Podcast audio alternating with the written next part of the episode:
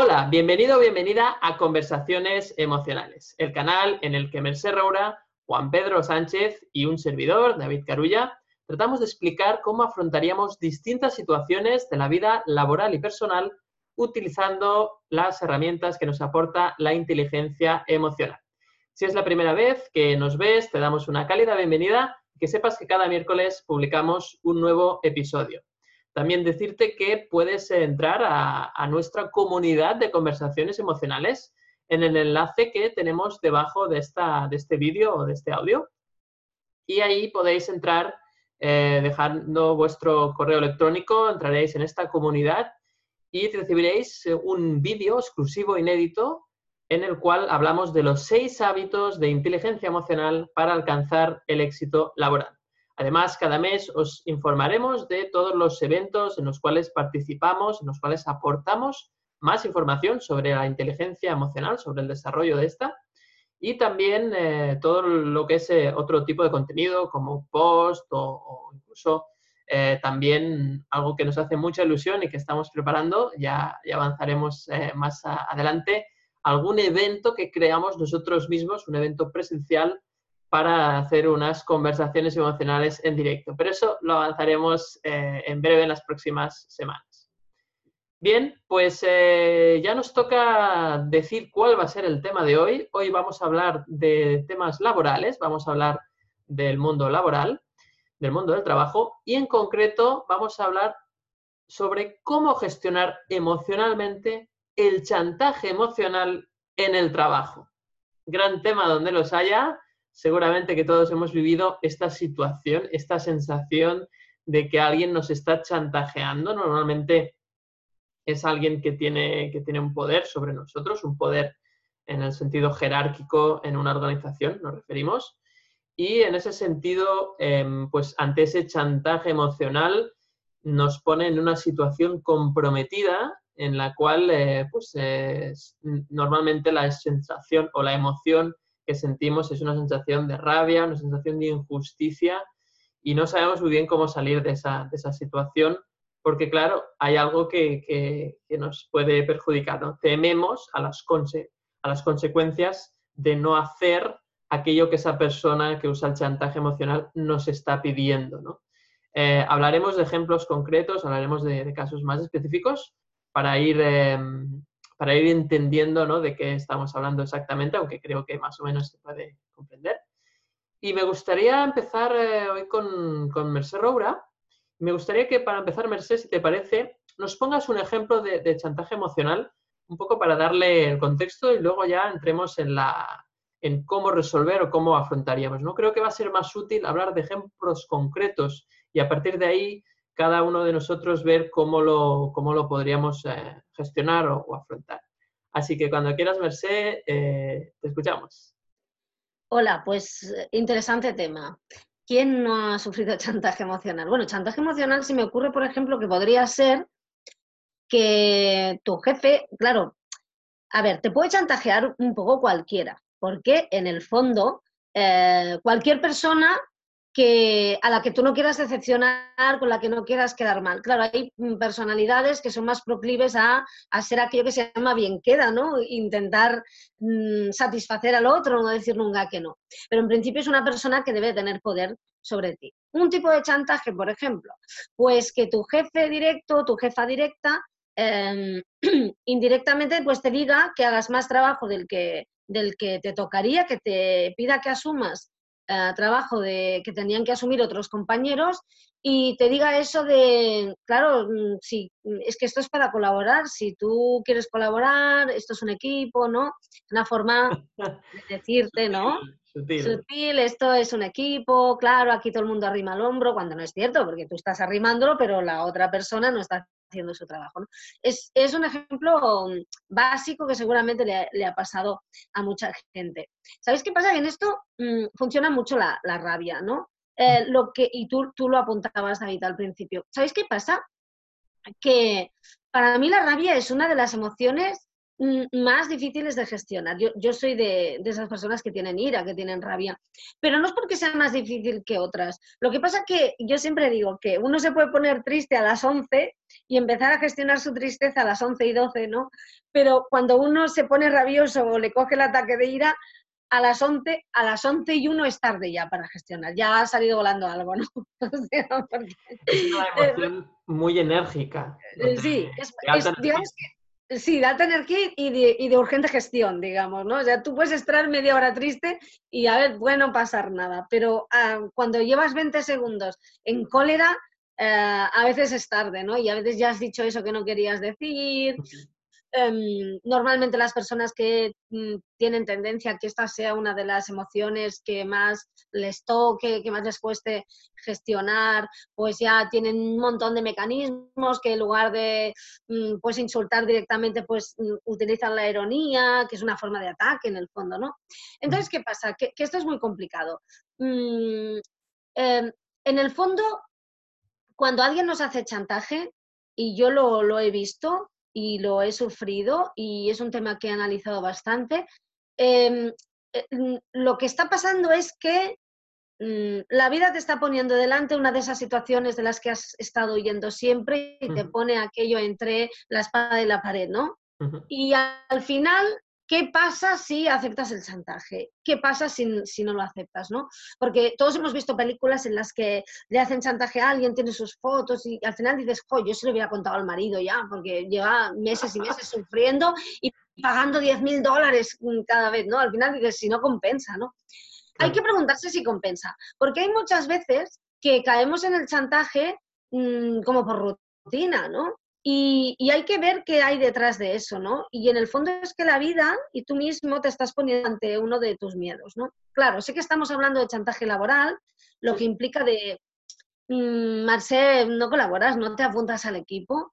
Mm, bueno, eh, claro, sí que estás colaborando, sí que te estás apuntando al equipo. Lo que pasa es que para el jefe o la jefa, que te apuntes al equipo es que hagas el trabajo de otro, ¿no?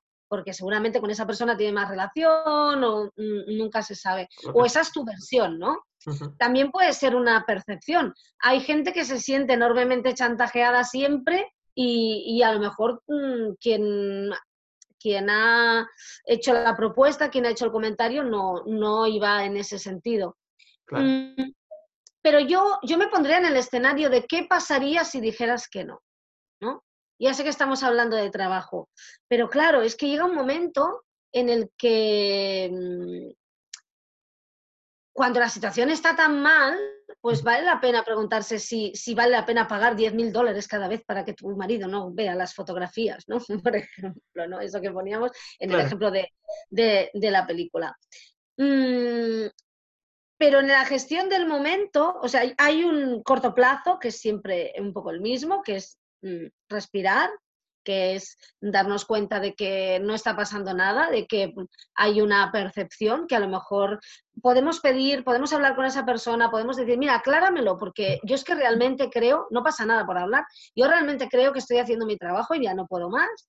Y luego em, hay un largo plazo, un medio plazo de plantearse si esta situación te repite, pues hasta qué estás dispuesto a aguantar para no enfrentarte a la situación que se supone que es a la que llegará si no aceptas el chantaje, ¿no? Claro, porque... Y, y si no, y un apunte, perdona David, porque si no lo haces en esta ocasión, a mí me ha pasado, ¿no? Y, si no lo haces en este momento, volverá a pasar. Habrá otra situación en la vida, esta se superará o no, y habrá otra. Y si muere el chantajista, cuando digo muere, quiero decir, se va de tu vida, cambias de trabajo, eh, se va a otro departamento, da igual, pero hay otro chantajista que va a ocupar su lugar. Mm, u otra situación en la vida que te pondrá entre la espada y la pared. Porque en el fondo estás temiendo llegar a, eso, ¿no? Y normalmente en el trabajo, pues es perder el trabajo, que te miren mal, que se crean que no quieres colaborar. Mm, hay un montón de. A ver, tampoco uno pierde el trabajo por decir que no, o hay veces que sí, ¿eh? Pero en realidad hay una situación a la que no queremos enfrentarnos. Y, es así, y a mí siempre me ha pasado, ¿no? Tengo miedo de. O, otro miedo, por ejemplo, ¿eh? ya con esto acabo eh, no es perder el trabajo, es que crean que no lo has hecho perfecto, es que crean que no estás dando suficiente, ¿no? Que muchas veces pasa eso, ¿eh? En personas muy perfeccionistas. Por tanto, por una parte, serenarse, respirar, eh, poder intentar hablarlo y de la otra, ponerse en la peor situación posible y a ver qué sentimos y quizá vale la pena, seguramente, bueno, siempre, siempre vale la pena intentar sentir ese miedo a ver qué pasa, ¿no? Totalmente, Mercedes. De hecho, hay, un tema ¿no? que, tú siempre tratas también eh, cuando hablas de autoestima especialmente, que es el tema de la culpa. ¿no? Al final, el, chantajista lo que busca es ponerte en una situación comprometida y su palanca es que tú te sientas culpable para que accedas a su, eh, bueno, su voluntad, por decirlo así, ¿no? a lo que esa persona espera o quiere de ti. Entonces, por un lado tenemos la rabia, como decíamos al principio, que es un poquito lo que tú sientes de estar en esta situación que no te gustaría estar, ¿no? En esta encrucijada, en, esta, ¿no? en este embolado, ¿no? Te meten ahí en un embolado y te da rabia estar dentro de esa situación y, que no sea fácil salir de ella. Y por otro lado, el arma y la emoción que busca que sientas la persona que te hace el chantaje emocional es la culpa, ¿no? Entonces ahí, em, ¿qué nos puedes decir sobre la culpa, sobre esta herramienta? La culpa es que, a ver, la culpa es como si, como si viniera de serie, ¿no? Yo tengo la sensación de que nacemos y como em, si pasáramos por un pasillo y nos la fueran dando, ¿no? Hay quien le toca una culpita y hay quien le toca una culpaza, ¿no? Digamos, pero, pero es un arma, es un arma muy, muy poderosa que nos fastidia muchísimo.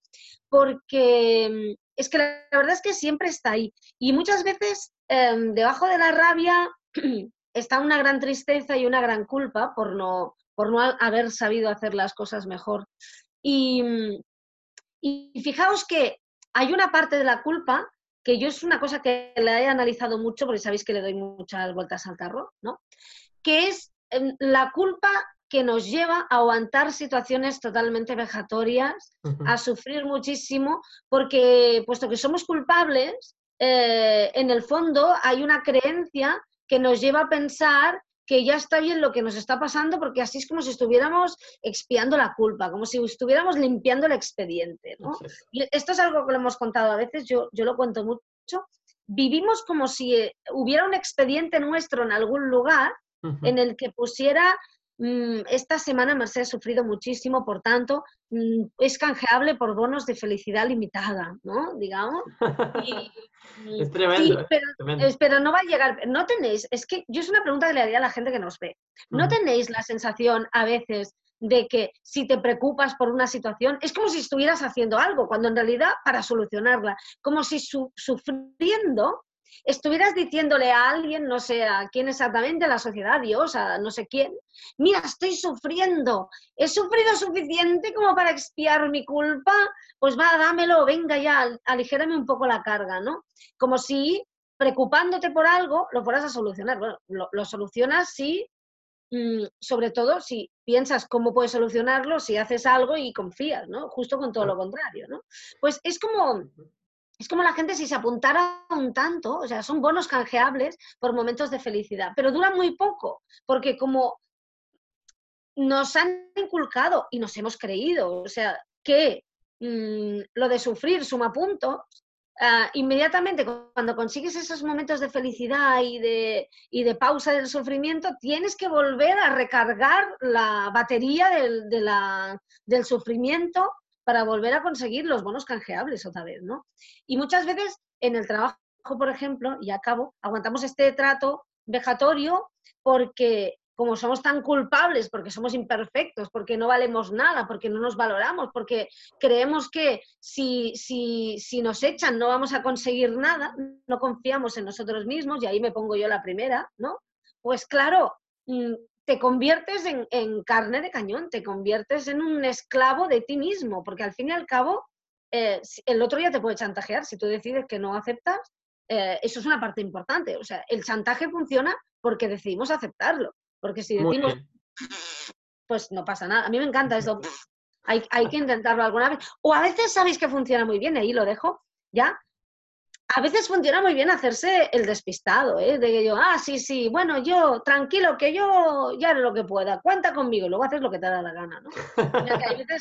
no, eso también funciona a veces, ¿no? Como convertirse en impermeable, es decir, al, los 10.000 dólares por las fotos comprometidas los pagas porque quieres, porque la opción de, de llegar a casa y hablar con, con el menda que tienes de decirle, mira, hay unas fotos, existe siempre, ¿no? Pero nuestra culpa nuestra necesidad de espiar culpa, nuestra desvalorización, nos convierte en, esclavos de, otras personas y esclavos de nosotros mismos, ¿no? Yo creo que va un poco por ahí.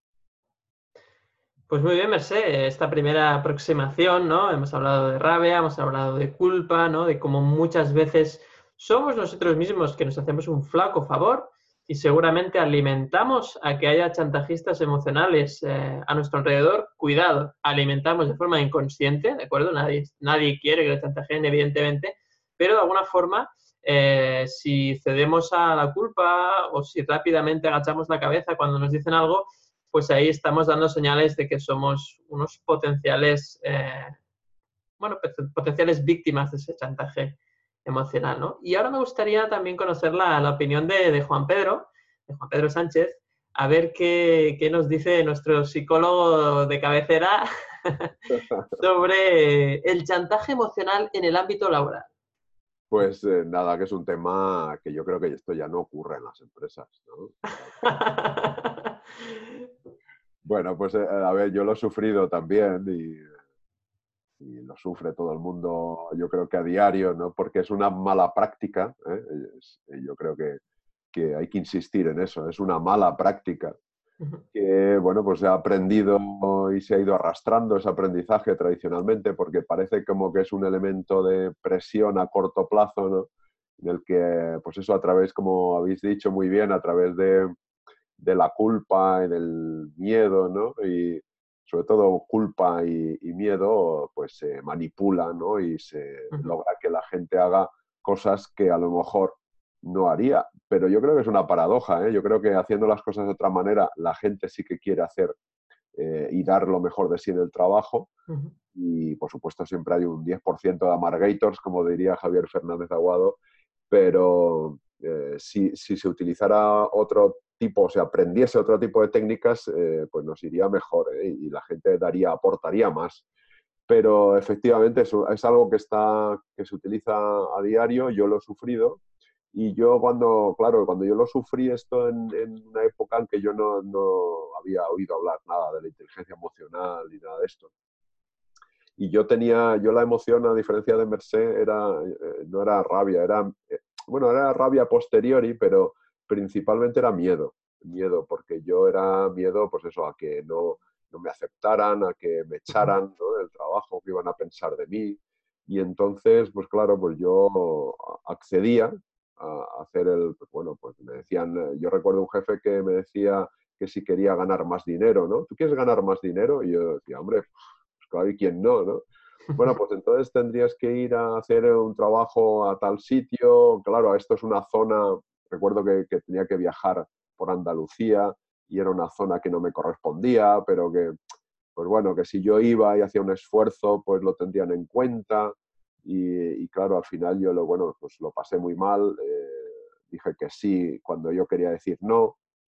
Y, eh, sufrí mucho, sufrí mucho hasta el punto en que un día me, harté de sufrir y, y volví a escuchar esa pregunta, pero tú no quieres ganar dinero y contesté, sí, pero no a cualquier precio. Exacto. Y, entonces, bueno, esto le chocó mucho. yo dije, bueno, aquí lo que pasó por mi cabeza fue ahora me echan, ¿no?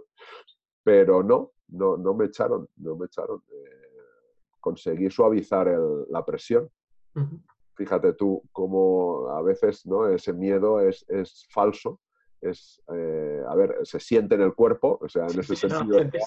Pero es falso en el sentido de que es, debido a un pensamiento, una interpretación que, no es correcta a lo mejor, o que no es, eh, es una probabilidad, pero que luego no se da. En mi caso era, me van a echar, eh, pues ya no van a contar conmigo, y, y en este caso era falso, porque cuando aquel día dije, sí, pero no a cualquier precio, pues resultó que, que continué trabajando y, no, y con menos presión en este caso, ¿no?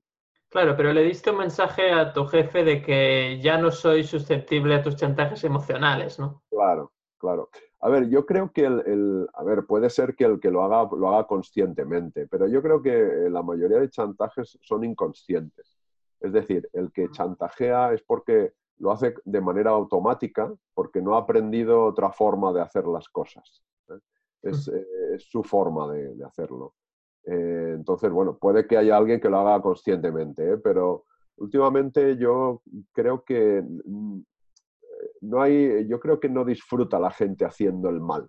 ¿vale? O sea, yo creo que esto de voy a chantajear a este porque voy, así voy a disfrutar, ¿no? Un poco. Yo creo que no es así. Es, creen que lo están haciendo por bien. ¿Eh? O sea, desde el punto de vista del chantajista, yo creo que es, eh, tengo que hacer esto por el bien, para que... No me gusta, pero... No, bueno, no sé si, no, si llega a pensar no me gusta. E, es, eh, necesito que esta persona haga esta cosa y, lo voy a plantear así. Sin pensar a lo mejor que esto está mal enfocado. sin valorar, sin valorar incluso. Yo creo que no es qué bien, pero no es esto de qué bien voy a pasármelo, ¿no? Ahora voy a manipular durante un rato, voy a, a chantajear y voy a disfrutar aquí un montón. No, no creo que sea este. A ver, hoy que tengo la lista de tareas, a ver, chantajear a tal. Ah, mira, pues voy a hacer esta tarea primero. hoy, me lo he pasado genial chantajeando aquí. ¿Qué tal, cariño? ¿Cómo ha ido el trabajo? Bien, he estado chantajeando a mis tres eh, compañeros, sí. Yo creo que es, es algo automático, inconsciente. Entonces, eh, a ver, el miedo y la rabia, pues es, es, inevitable cuando tú interpretas la, pues o bien como una injusticia o bien como eso, no, me van a echar, no, no me van a aceptar, es, es, inevitable. Si tú interpretas de esa manera, pues que sientas esa emoción. Y, y, la clave está, como siempre decimos, yo creo que es darse cuenta, ser consciente de que estás interpretando eso así, de esa manera pero que esa no eso no significa que esa sea la única manera de interpretar eso. Entonces, como tú dices muchas veces, David, ¿no? de, flexibilizar la creencia, y creo que nuestro trabajo está ahí, en, flexibilizar esa creencia y, hablar con, el, bueno, con la persona que, a ver, como decía Mercé, no, no tiene por qué venir de un jefe, una jefa, ¿eh? puede ser de un compañero eh, perfectamente, no hace falta que sea de, de un superior.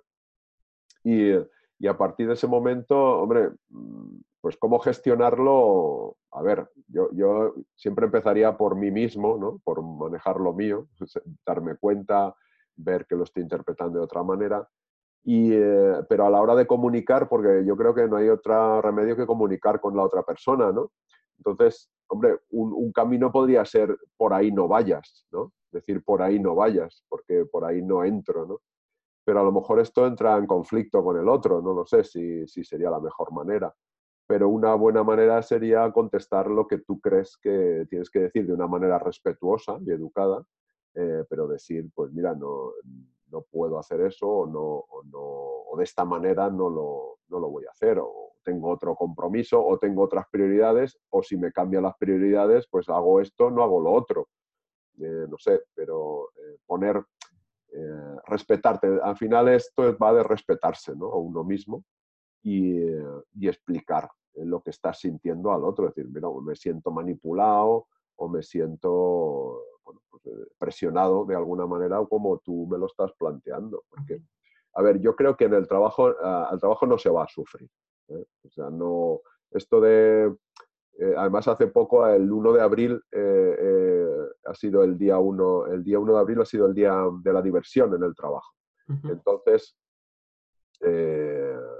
a esto hay que ir al trabajo, a divertirse en el sentido no de cachondeo, sino de pasarlo bien haciendo el trabajo de manera comprometida que uno y responsable, ¿no?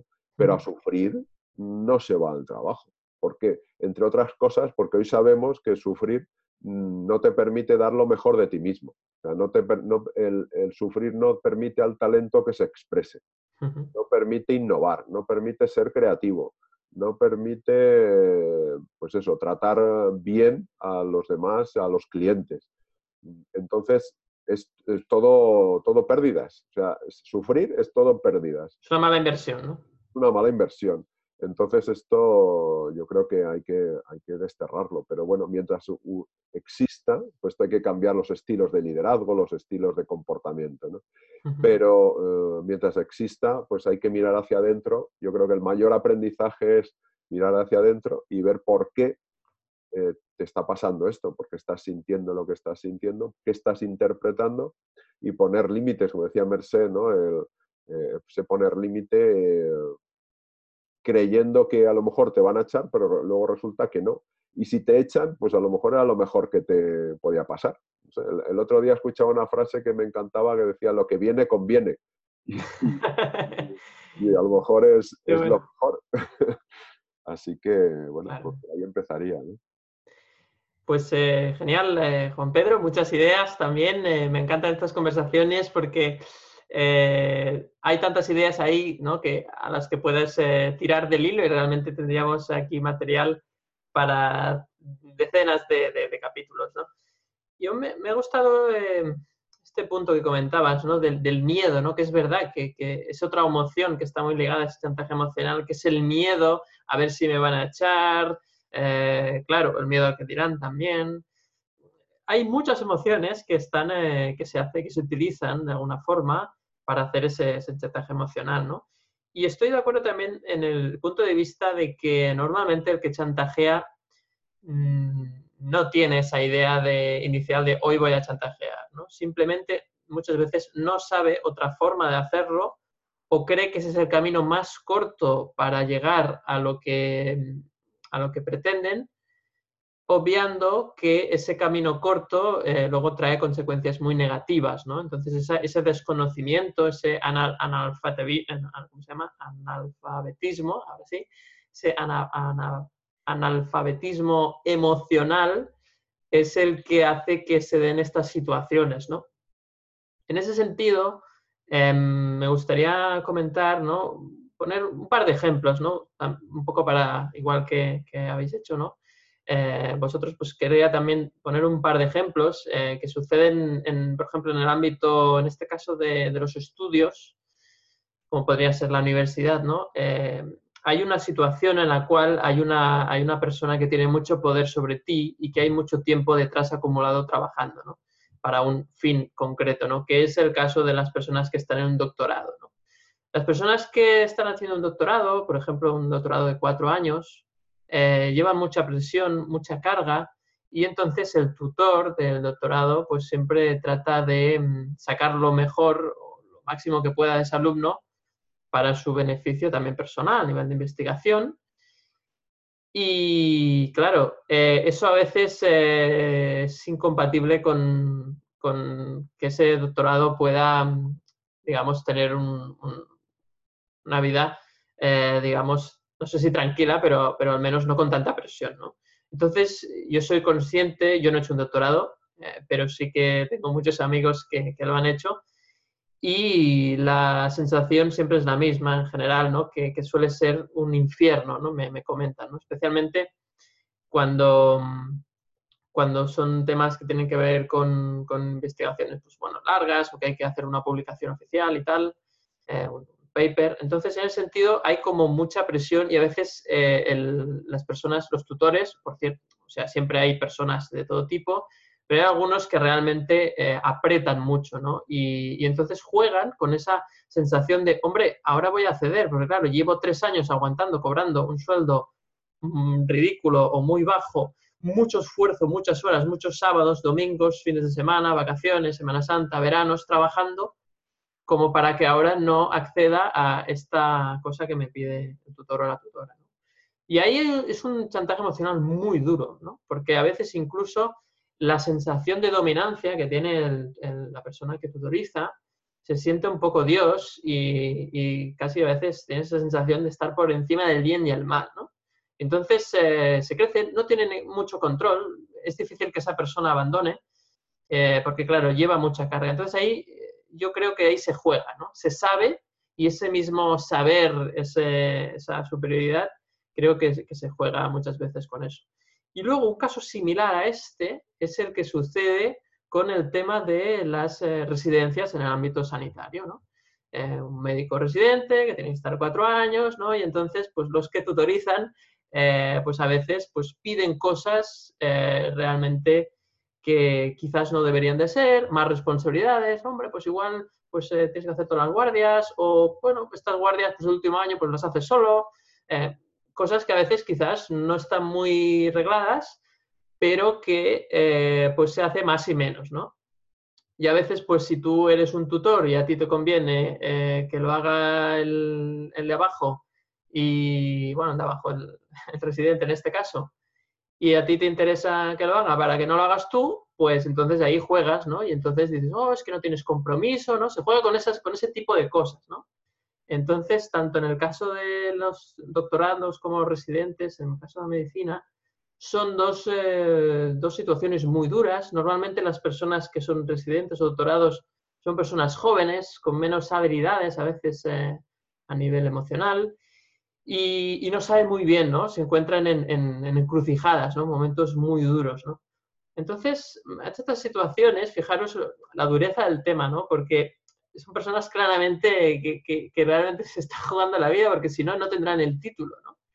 y, su vulnerabilidad es máxima, ¿no? Entonces, incluso en estos casos, seguramente, seguramente la persona que tutoriza, o tanto del doctorado como del mundo de la medicina, creo que mm, mm, quizás no, no, es que lo haga de forma voluntariosa, hacerlo así, ser duros o ser cruel, sino seguramente es lo que decías tú, ¿no, Juan Pedro? Que esa persona no, no sabe más, no tiene más conocimiento no sabe cómo hacer que la persona eh, pues eh, acceda o razones si puede hacer una cosa u, otra, ¿no?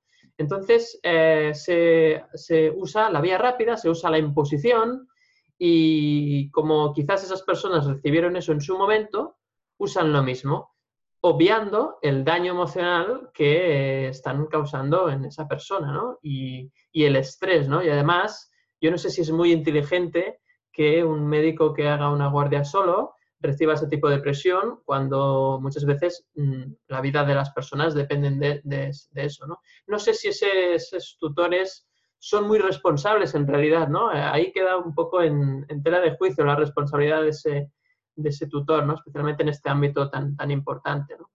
Eh, pero bueno, eh, para eso estamos aquí un poco, ¿no? Para nosotros expresar esas ideas de cómo se podría eh, pedir, por ejemplo, a un doctorado que hiciese una guardia. ¿Cómo, ¿Cómo, yo se lo puedo pedir para que mm, acceda y vea que él puede? ¿no? Entonces, seguramente es muy importante el lenguaje, es un tema que me gustaría ¿no? que ahora habláramos también entre los tres. ¿Cómo pedirle a una persona que haga algo sin usar ese chantaje emocional? ¿no? Eso es lo que, lo que venimos a, buscar ahí. Y en ese caso, yo creo que es muy importante el cómo se dicen las cosas, eh, no echar cosas en cara, eh, eso es muy importante, ¿no? El hecho de, hacerlo de una forma pasiva. Mira, hemos creído que eh, pues tienes que hacer guardias o que tienes que hacer este trabajo para el doctorado. Pero me gustaría que me dijeses lo que piensas sobre esto y qué recursos necesitas para que podamos hacer esto, ¿no? Porque una cosa es pedir, mira, vas a tener que hacer guardias solo o vas a tener que hacer esta investigación extra que no estaba prevista en el doctorado, pero a cambio eh, quiero que eh, darte todos mis recursos posibles para que puedas hacer esto, que ya sé que es algo que te pido que quizás no estaba previsto. ¿no? Yo creo que cambia mucho la cosa. ¿no? Lo que pasa es que ahí hay el miedo, ¿no? seguramente ahí la persona que pide tiene miedo a que le diga que no, o a ser un débil, o porque tiene la creencia de que es que con mano dura las cosas van mejor, ¿no? Ese tipo de, creencias, ¿no? No sé, ¿cómo, ¿cómo, lo ves, por ejemplo, Merced? A ver, mm, mira, yo sobre esto estabas hablando y yo justo antes había apuntado una frase. Sé que no va a gustar, sé que no va a gustar, pero mira, yo había apuntado arrastrarse nunca merece la pena, ¿no? Y ya sé que, tú estabas poniendo un ejemplo que es muy valioso, que es la persona, pues el residente o la persona que lleva mucho tiempo arrastrándose y llega un momento y entonces te piden un nuevo esfuerzo y tú dices, hombre, con lo que me he arrastrado, ¿no? Claro, fijaos, eh, eh, yo quería, em, y yo he sido la primera en arrastrarme como una culebra, ¿eh? O sea, sí, pero, pero no funciona, lo digo yo porque casi muero en el intento. Entonces, pero fijaos lo que estamos poniendo en valor. Cuando alguien ha estado arrastrándose mucho tiempo y le piden un nuevo arrastre, cada vez mm, superior, em, fijaos que ponemos en valor, es que con lo que me ha arrastrado, o sea, no con lo que he trabajado, no con lo que he disfrutado, no con lo que he aprendido, no estamos diciendo, con lo mucho que he aprendido, si ahora digo que no pierdo este aprendizaje valioso, pierdo el trabajo hecho, no, no, pierdo todo lo que me ha arrastrado. Mm, yo Claro, mm, ya sé que habrá personas que dirán, no, es que el esfuerzo, yo no digo no hacer nada, yo no digo no trabajar, pero mm, es que estamos inmersos en una cultura en la cual se parece que se premie mm, el, el, arrastre, ¿no? Incluso nosotros mismos nos esclavizamos. Es que los grandes chantajistas aquí, y ahora voy a ser dura otra vez, somos nosotros mismos, ¿eh? Yo me pongo la primera es que, ¿cómo no te va a chantajear esa eh, otra persona si el primero que se está chantajeando eres tú a ti mismo, sometiéndote a, una situación muy dura? Claro, entonces me dices, bueno, y si quieres ser médico, tienes que hacer una, residencia, si quieres hacer un doctorado, eh, mm, claro, pero, pero a lo mejor, no lo sé, ¿eh? se, puede, mm, se puede decir marcar un límite más desde el principio. Habrá situaciones en las que no, ¿eh? porque vosotros decíais, hay mucha gente que chantajea sin darse cuenta, hay mucha gente que chantajea porque es su modo de ver la vida, gente que chantajea mm, cada vez que respira, gente que, y lo digo con todo el cariño, em, gente que fue chantajeada en su infancia por sus padres y sus madres, gente que hay niños de un año que chantajean y lo hacen muy bien, porque aparte Mm, tienen unas armas maravillosas, son monísimos, ¿no? Mm, hacen ruiditos fantásticos y les quieres un montón y chantajean muy bien. Mm, es un, modo de vida a veces. Y el chantajista tiene muchísimo a favor porque el chantajeado se chantajea a sí mismo, ¿no? Porque al fin y al cabo em, no aguantaríamos según qué si, si no creyéramos en el fondo que nos lo merecemos aunque no nos lo merezcamos, ¿eh? totalmente. Por tanto, yo es que creo, lo siento, ¿eh? porque igual me estoy cargando todo el sistema ahora, ¿eh? y no soy antisistema, ¿eh? lo voy a dejar claro, ni a favor del sistema, no. Como dice Borja Vilaseca, hay que ser sobre sistema, ¿eh? coger lo bueno y lo malo y no, no ir en la lucha. Pero es que yo, mm, o sea, mi experiencia, hablo de mi experiencia, el arrastre nunca me ha llevado a nada bueno. ¿Sabéis a qué me ha llevado? A que cuando llega el momento en el que tengo que ir a recoger el título, el premio, el, galardón por el trabajo hecho, cuando llega el momento de, respirar, me duele todo, me encuentro mal, no lo puedo soportar, siempre sale algo mal, siempre, siempre. Por tanto, mm, yo, eh, yo, a ver, yo invitaría a poner límites más desde el principio, que no sé, mm, ¿hay, alguna forma de, poner esos límites? Y antes decía Juan Pedro, hay veces que, la gente se sorprende mucho cuando le dices que no, ¿no? Y no os habéis fijado, eh, yo siempre pongo el mismo ejemplo, mm, y vamos a, vamos a una escuela, tú estás en la escuela, eh, en, cierta forma el bullying es una forma de chantaje, ¿no? Estamos chantajeando al otro para amargarle la vida. Mm, le amargamos la vida a todo el mundo, no, le amargamos la vida a un tipo de personas, por desgracia, ¿no? Porque se siente muy vulnerable y creemos que podemos con ella y es muy triste porque a estas personas se las tiene que ayudar. Mm, al final, em, lo único que nos cura de esto creo que es decir no la autoestima y luego que el chantajista pague lo que está haciendo, ¿no? Digamos. No sé si soy muy dura, ¿eh? Pero mm, Entonces... yo como norma, arrastrarse no creo que sea nunca bueno. Es que no puedo, no puedo decir que sí, ¿sabes? Entonces, Merce, quizás la clave sería, ¿no? Como bien comentas, cuando hagamos las cosas, asegurémonos de que las hacemos por nosotros, por y para nosotros, y no nunca por el bien del equipo, por el bien de la empresa, por el bien de la organización, por el bien de la ciencia, por el bien social, porque si lo hacemos de esa forma es como un chantaje a que cuando a ti te pidan un esfuerzo más, por todo el esfuerzo hecho antes, que tú llamarías, usando la misma terminología, arrastrarse, es como una pesa, es como una carga que llevas tú mismo y que justamente te lo has puesto tú mismo, ¿no? Claro, esto, mira, eh, esto en un día podemos dedicar un, capítulo en, un ámbito más, más personal porque se ve también muy bien. La típica persona que tiene una pareja mm, se sacrifica, qué horrible palabra, detesto la palabra sacrificio, ¿no? Porque lo, porque lo he practicado muchísimo y, y me he hecho mucho daño, ¿no? Entonces, se sacrifica por el otro, tal, y luego el otro pues decide que no, o sea, que no quiere continuar, tal, que está en todo su derecho. Y nunca le ha pedido nada, ¿no? Seguramente. Y nunca le, claro, puede que se lo haya pedido, con lo que entonces vaya morro que tiene, pero bueno, no vamos a retener a alguien que no quiere estar contigo. Es que, mm. a ver, yo no digo que esté bien que, eh, que haya jugado, pero lo que no vamos a tener es encerrado a alguien en el váter para que nos quiera si no nos quiere, eso está clarísimo, ¿no? Hay que ser, a ver, es que al final no, es que nos quejamos de que es que ya no me quiere, ¿qué?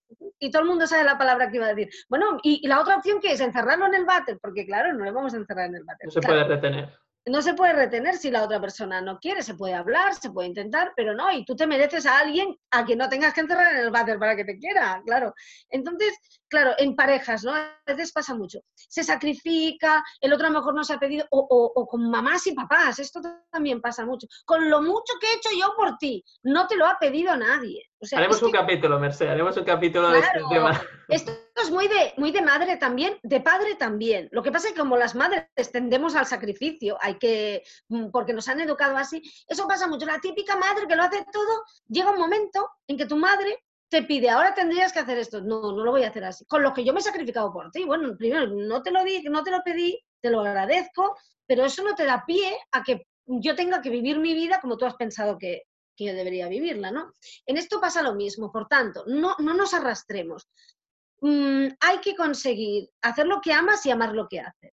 Si, si lo estás haciendo y no lo amas o consigues amarlo o al final hay que dejarlo. No te digo mañana, no te digo hoy, pero yo me he dado cuenta de esto y me ha costado mucho y me cuesta ¿eh? y me sigue, me, sigue costando, pero hay que encontrar mm, la belleza en, en eso y, encontrar la forma de no arrastrar. Hay que encontrar la forma de aceptarlo, que no significa no cambiarlo, porque es que si no, eh, de hacer el mismo trabajo, las mismas horas, hacerlo mm, desde el amor, hacerlo desde las ganas, hacerlo pensando que voy a aprender, eh, con entusiasmo, a hacerlo sin ese entusiasmo, em, cambia mucho la cosa.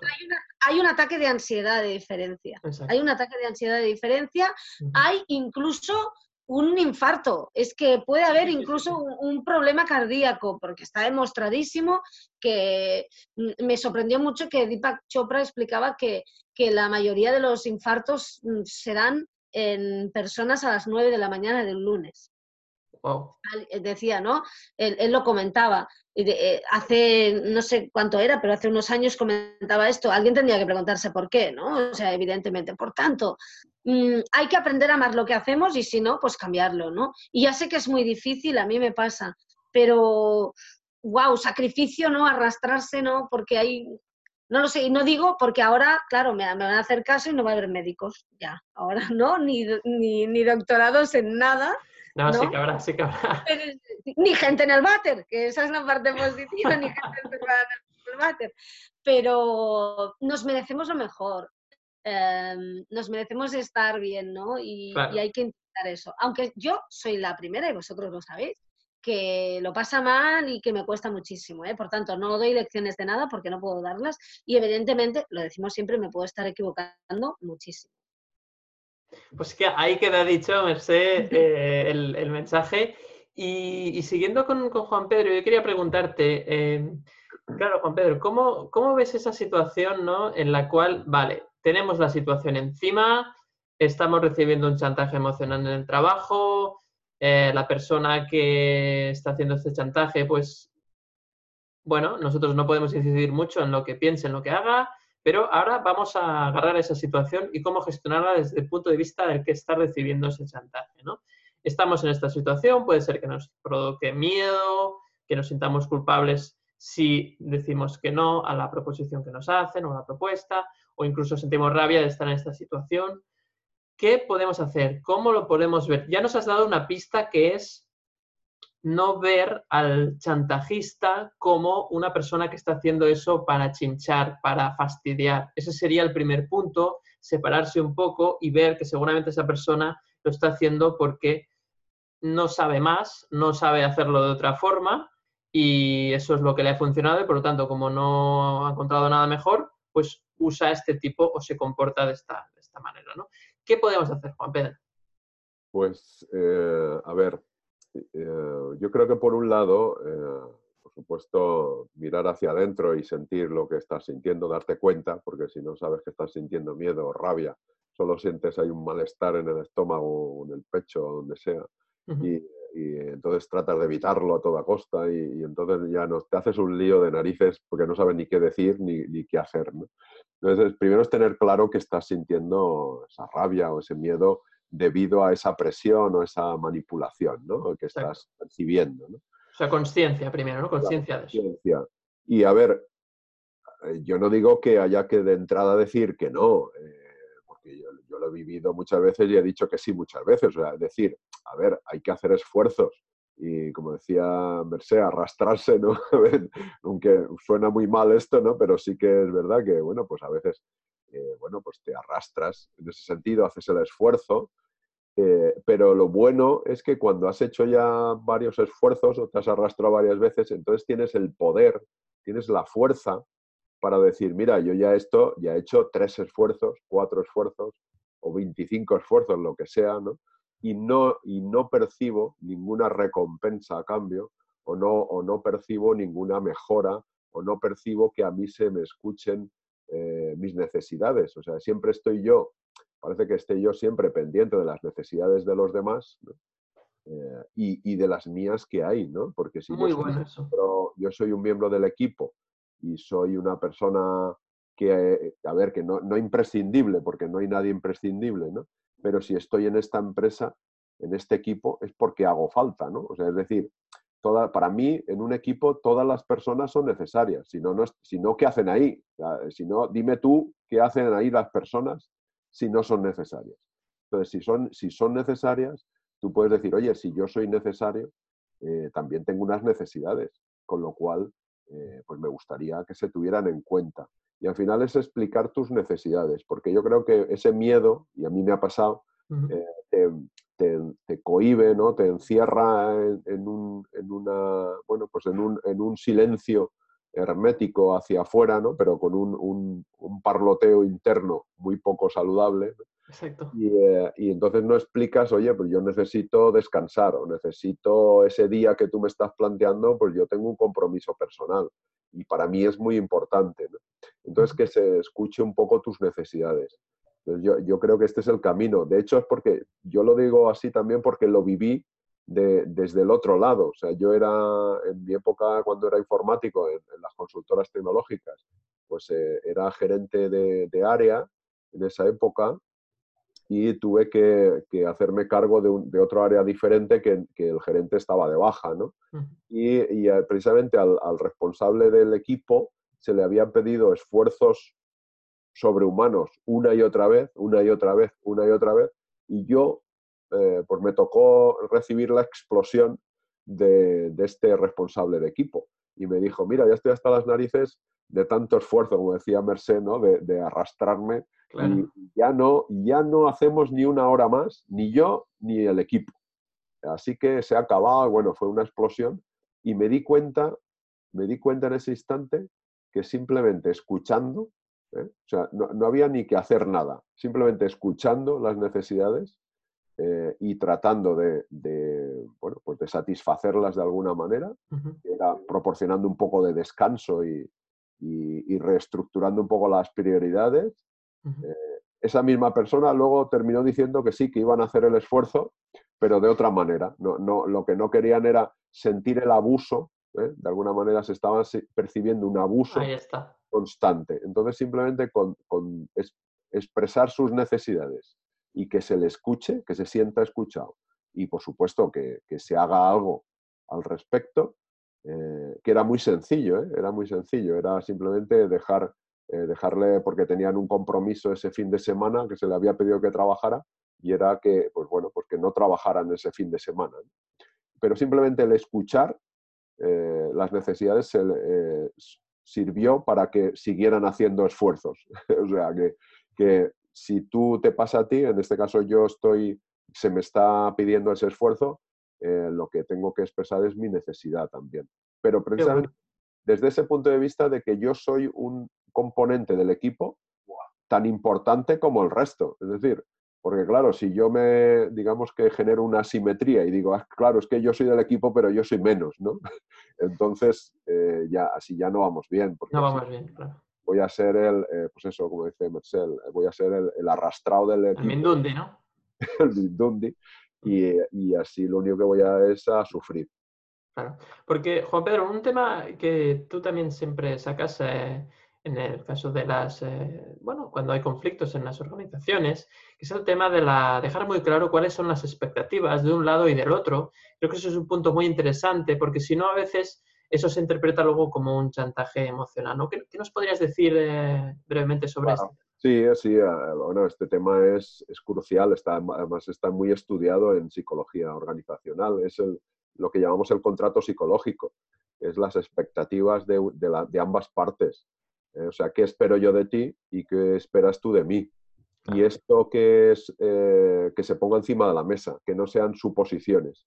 Claro. Eh, las suposiciones nos llevan precisamente a estos malentendidos, a, que yo, hombre, yo lo que esperaba de ti era tal cosa, y hombre, pues yo, pues haberme lo dicho, ¿no? Porque si, yo llego a saber que tú esperas eso de mí, igual no me interesa trabajar aquí, ¿vale? Y al revés, ¿no? Si, si resulta que tú estás esperando eh, o yo espero otra cosa de ti, pues bueno, pues si no se dice, eh, estamos con este rollo. Fíjate tú que los conflictos vienen muchas veces por, no, por las suposiciones, ¿no? Yo supongo que el otro tiene que hacer no sé qué y el otro supone que yo tal y, y, y sin hablarlo, ¿no? Entonces, el contrato psicológico, que es la gestión de expectativas, es poner encima de la mesa, eh, pues bueno, al final, al cabo son las necesidades ¿eh? de unos y otros respecto a, las tareas del trabajo, a, los compromisos y a, los roles que cada uno desempeña. Sí, porque, claro, el tema es que este, este, ¿no? este contrato psicológico eh, debe de renovarse frecuentemente, porque claro, si pasa, claro, ¿no? en el caso de de, imaginaros, ¿no? El tema del doctorado o la residencia, si son cuatro años, claro, de lo que se dice al principio a lo que acaba pasando al final, eh, en los últimos años, pues cambia mucho la cosa, ¿no? Entonces esto debería de hacerse una reunión o algo que fuera, pues cada seis meses quizás, ¿qué esperamos de ti en estos seis meses y qué esperamos en los siguientes? Porque yo creo que eso reduciría mucho, mucha, muchas problemáticas, ¿no? Eh, yo creo que ahí está el tema.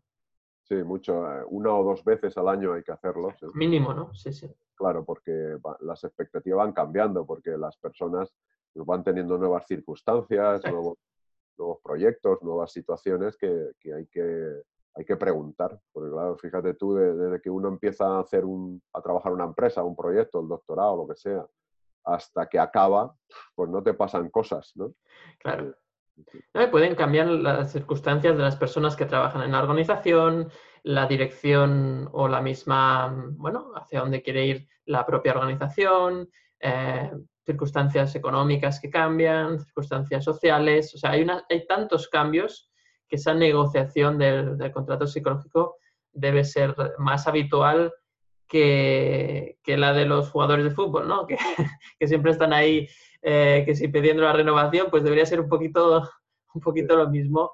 lo que pasa es que se, cree que el contrato psicológico equivale al contrato formal, al que se firma por escrito, y entonces, claro, ahí ya se olvida de. Y, uno piensa que para lo que te he contratado o para lo que yo he firmado el contrato, pues no va a cambiar en la vida. Y claro, es un error además que en el, en el ámbito laboral eh, y en el personal ya, ya, dedicaremos un capítulo completo, pero en el ámbito laboral no, difícilmente están escritas todas las tareas y todas las responsabilidades que tienes que hacer al pie de la letra. Siempre hay mucho margen, siempre hay cosas que no están escritas, que se han hecho así siempre, que si tal. Entonces entramos en un terreno pantanoso donde no está claro hasta dónde llega mi responsabilidad. ¿no? Y ahí es donde se producen este tipo de problemas, ¿no? en ese terreno pantanoso, no definido o poco, o poco aclarado en un principio. Bueno, pues eh, para terminar el capítulo, eh, yo quería también hacer la reflexión de, de por qué te sucede esta situación, ¿no? ¿Por qué eh, me han hecho un chantaje emocional, en este caso en el trabajo?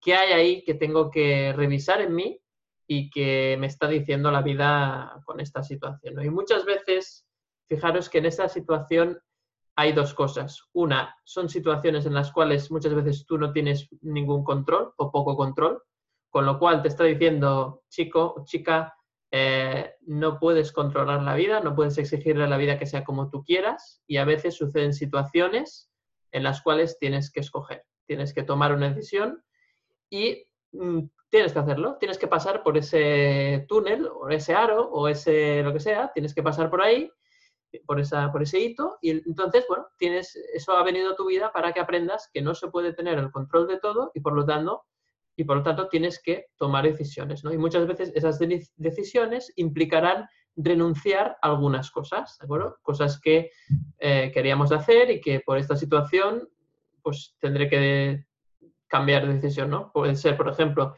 si tengo que trabajar más horas, pues no podré hacer eh, durante un tiempo, no podré hacer aquella cosa que me gustaba hacer, o si dejo el trabajo, pues quizás no podré mantener el nivel de vida que tengo hasta ahora. Es decir, que la vida te pone estas situaciones un poquito para, para que veas que no tienes el control de todo, no se puede tener el control absoluto de todo, tienes que soltar y hay momentos en los que tienes que decidir, tomar una decisión. Ese es el primer punto. Y el segundo punto, y especialmente esto sería para las personas que se suelen arrastrar mucho, como decía muy bien Mercé, es que hay que aprender a poner límites a las personas. Y hay que amarse más a uno mismo y cuando tú sientes que una cosa no corresponde, tienes que expresarlo. Porque si vas tragando, al final, eh, al final explotas. Al final llega un momento en el cual esa ansiedad eh, pues, eh, acaba perjudicándote gravemente. Entonces, la idea es no llegar a esos extremos y saber decir no, como dijo Juan Pedro en ese caso a su jefe, hacer ese, bueno, pues hasta aquí hemos llegado y, y ya está. ¿no? Y muchas veces ese poner límites a veces tiene unas consecuencias menos graves de las que nos pensamos, ¿no? Porque siempre hay una película, ¿no? Yo no sé por qué la gente va al cine con las películas que nos montamos en la cabeza, gratis, eh, porque realmente es, espectacular eh, la película que nos montamos y luego lo que acaba sucediendo. Entonces, lo importante siempre es cuando comuniquemos algo, lo comuniquemos desde la calma, expresemos, mira, esto es lo que yo esperaba de vosotros y yo veo que esto que estáis esperando de mí no se corresponde con lo que yo creo que se pactó, vamos a negociarlo, vamos a renegociarlo y vamos a ver cómo lo podemos gestionar. Yo creo que esa actitud desde el punto de vista de la persona que es la que, digamos, debe de responder o debe de decidir si lo hace o no, pues es una actitud madura y que debería valorar la, persona que lo está supervisando o que lo está gestionando o que le está pidiendo, haciendo esa, esa demanda en concreto. Y yo creo que a partir de ahí, pues todo se puede, todo se puede gestionar de otra forma. ¿no? Al final está claro que son las dos partes las que deben eh, de encontrar ese acuerdo y para ello pues hay que, muchas veces debe empezar eh, la persona que se siente más em, dañada, porque es la que siente que debe encontrarse la solución. La otra persona muchas veces la solución ya la tiene clara. Entonces, para hacerle ver que hay ese malestar, debe de expresarse ese malestar, dar alternativas y a partir de ahí ir negociando. Y si la cosa se pone muy complicada, pues, eh, pues habrá que tomar decisiones drásticas, ¿no? Eh, algunas pueden ser dejar ese trabajo, abandonar eso, otras eh, cambiar las condiciones de tu vida para que eso sea lo menos doloroso, lo menos dañino posible, ¿no? Entonces ahí hay que ver. Al final todo es un aprendizaje, como siempre decimos, no hay personas tóxicas, no hay personas malas, ¿no? Siempre se dice esto, ¿no? De, está muy de moda, ¿no? Estos libros, ¿no? Personas tóxicas, tal. En realidad no hay personas tóxicas. Todo el mundo es neutro, simplemente nosotros desde esa percepción de justicia, que al final es una creencia subjetiva de cómo deberían ser las cosas, pues eh, tendemos a, a, etiquetar al otro y nos olvidamos entonces de mirar dentro, que es donde realmente está la solución. Y eso cuesta, cuesta, cuesta de asumir, es un trabajo, pero bueno, pues para eso hemos venido, ¿no? Para, hacer ese, aprendizaje. Y ya por último, una última frase, una última idea breve para terminar, Merced. Pues mira, mm, a tenor de lo que estabas diciendo, acabo con una frase de Sergio Fernández, que no sé si la gente le ha leído en ah, Vivir, mm, tiene algunos libros sobre vivir con abundancia, vivir sin miedo, sin ¿no? Jefe, sí. sin jefe, Pensamiento positivo, sí, sí. Sí. Eh, pues tiene una frase eh, que habla de esto, ¿no? Que dice, nada que no te haga feliz hoy te hará feliz en, en 15 años, ¿no?